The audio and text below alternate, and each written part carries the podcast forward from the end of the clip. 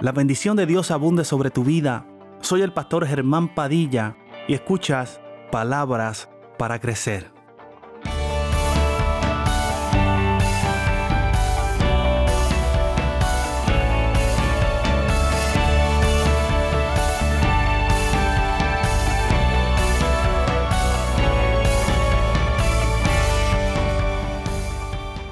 Sabemos que había en el pueblo una gran sequía.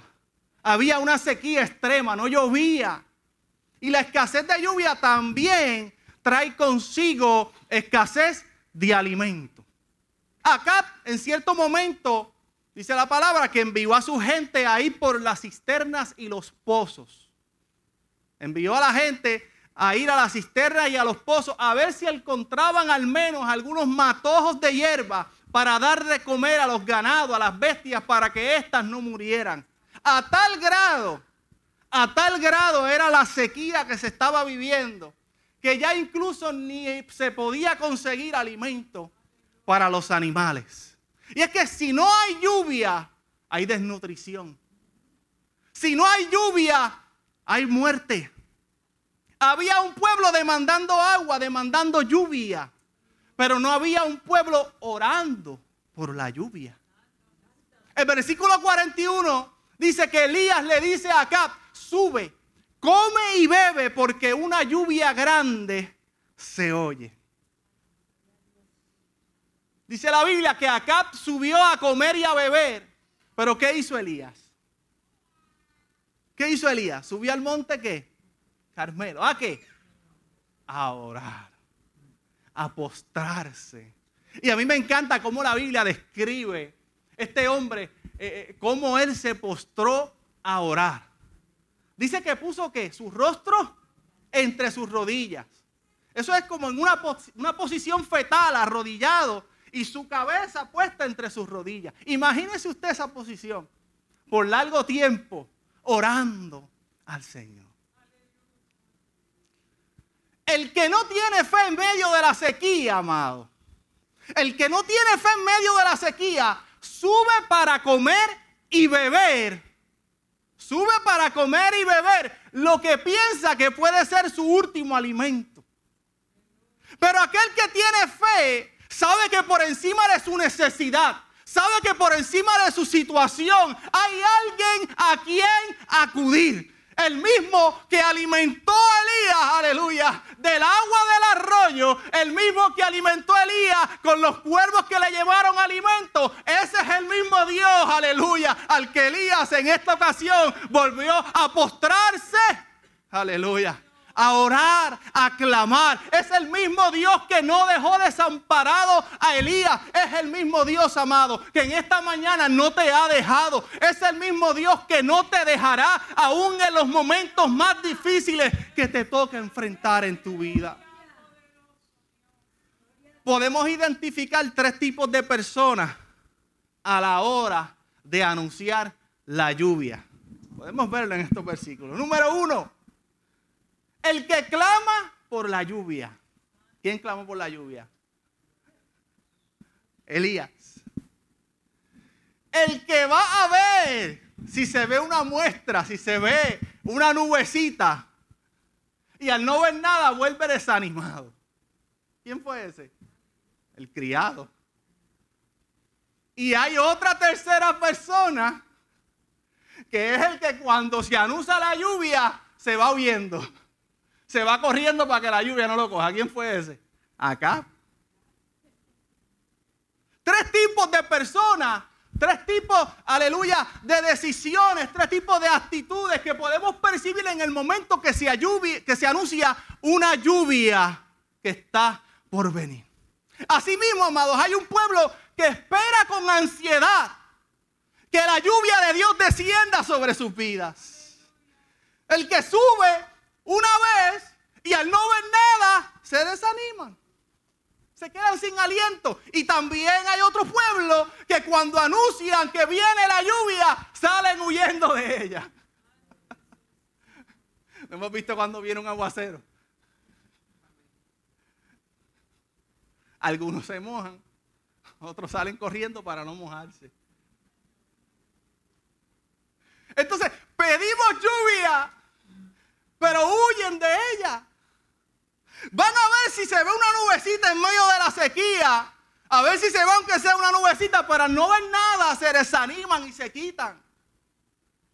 Pero qué poderoso, amados, cuando usted y yo podemos ver un pueblo, aleluya, un pueblo que anhela la lluvia de bendición sobre sus vidas. Aleluya. Un pueblo que dice, Señor, este desierto, esta situación, este proceso ha sido difícil. Aleluya. Este momento que nos ha tocado vivir es sumamente duro. Aleluya. Y no sé cuántas veces voy a tener que subir a ver si veo una nubecita pero sea las veces que tenga que subir, yo voy a seguir subiendo. Porque si tú has dado palabras de lluvia y de bendición para mi vida, yo sé que esa lluvia será derramada.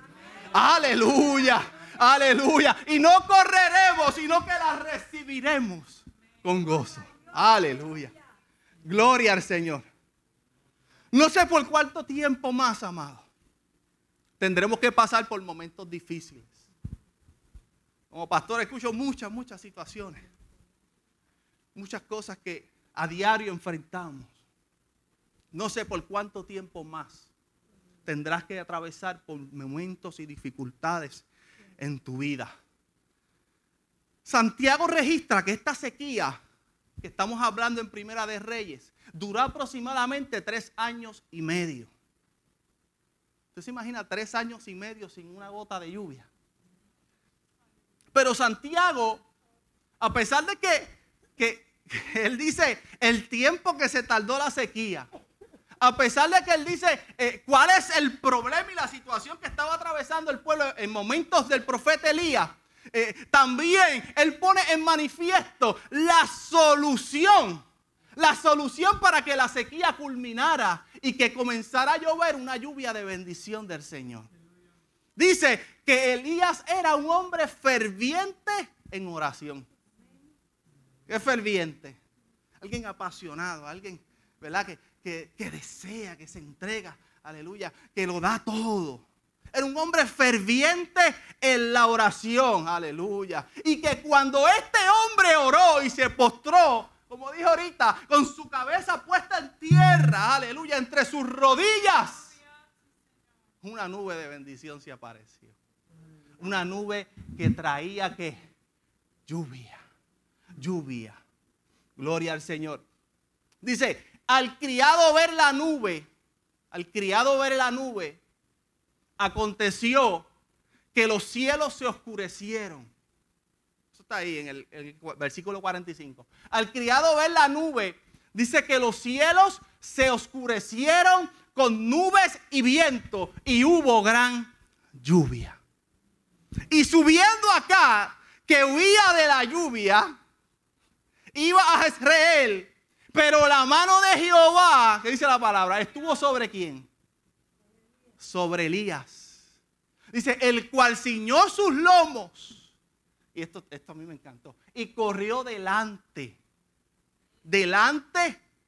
O sea que tomó delantera le sacó ventaja a acá que había salido primero para llegar a Jerez. Y Elías se quedó qué? Orando. Cuando se anunció la lluvia, Acab salió huyendo de ella para que, para que la lluvia no lo atascara en medio del camino y poder llegar a Jerez. Pero Elías se quedó orando. Sin embargo, dice la palabra que es, eh, Dios ciñó los lomos de Elías y este corrió y le sacó delantera acá. ¿Cómo es posible eso? Y esto es bien poderoso, amado. Porque el que huyó de la lluvia se fue primero. Pero el que se quedó a recibirla llegó primero. El que se fue huyendo de la lluvia se fue primero. Pero el que se quedó orando por ella llegó primero. Aleluya. Muchos amados han olvidado la oración. Pero qué poderoso, amado. Que es que usted y yo podamos saber, entender y creer por, por sobre todas las cosas que hay poder en la oración. ¿Usted cree que todavía hay poder en la oración? Yo creo que todavía hay poder en la oración. Yo creo que todavía hay poder en la oración. Tal vez mientras te quedas solo orando. Porque otros ya han salido huyéndole a la lluvia que tú has estado esperando. Aleluya. Porque otros subieron cientos de veces a ver si se veía una nube. Pero al no ver nada se rindieron. Aunque te quedes solo esperando lo que Dios te habló. Aunque te quedes solo esperando lo que Dios te prometió. Sigue esperando. Sigue orando. Sigue confiando. Lo podemos ver en Pentecostés. dice que había como 120, pero eran muchos más. Pero se fueron cansando, se fueron yendo. Solamente los que permanecieron, los que se quedaron esperando, recibieron. Recibieron el bautismo. Aleluya. La oración, amado. La oración no te hará salir primero en la carrera. La oración no te hará salir primero en la carrera. Sin embargo, la oración te hará llegar primero. La oración no te hará salir primero, pero la oración te hará llegar primero. Aleluya. Gloria al Señor. Mientras te quedas solo, esperando lo que Dios te prometió, puede que salgas último. Puede que te quedes y todos se hayan ido. Aleluya. Pero te puedo asegurar, amado, que si permaneces y confías y te quedas esperando lo que Dios te prometió, saldrás último, pero llegarás primero. Llegarás primero. Aleluya. Aleluya. Así como eras tal vez el menos cualificado para el empleo, pero te lo dieron. Aleluya. Así como tal vez no tenías las, calificaciones para entrar, pero, te, entraste, te admitieron. Aleluya. Así como tal vez no tenías el dinero, pero apareció. Así como tal vez, aleluya, eh, eh, pensabas que la enfermedad y la muerte te iban a detener, aleluya, y que te quedarías rezagado, aleluya, pero lo que no ven, aleluya, es que el aparente retraso, aleluya, es por un siervo y una sierva de Dios que está postrado en oración, que sabe que aunque no fue el primero en salir, será el primero en llegar, aleluya. Esas cosas, amados, continúan sucediendo en medio nuestro porque aún hay creyentes que creen que hay un Dios real que habla y que escucha. Un Dios todopoderoso que se manifiesta de manera poderosa y que busca un pueblo que se atreva a orar, que se atreva a orar con fe. Aleluya. Un pueblo que se atreva a proclamar milagros en medio de lo que nuestros ojos están viendo hoy. Que un pueblo que se atreva las veces que sean necesarias aleluya, subir a la cima. A ver si al menos se ve una nubecita como el tamaño de la palma de mi mano, aleluya. Porque ciertamente, si Dios habló que venía bendición para tu vida, créelo, que vendrá bendición. Sigue subiendo a la cima las veces que sean necesarios, porque hay una lluvia de bendición que se aproxima.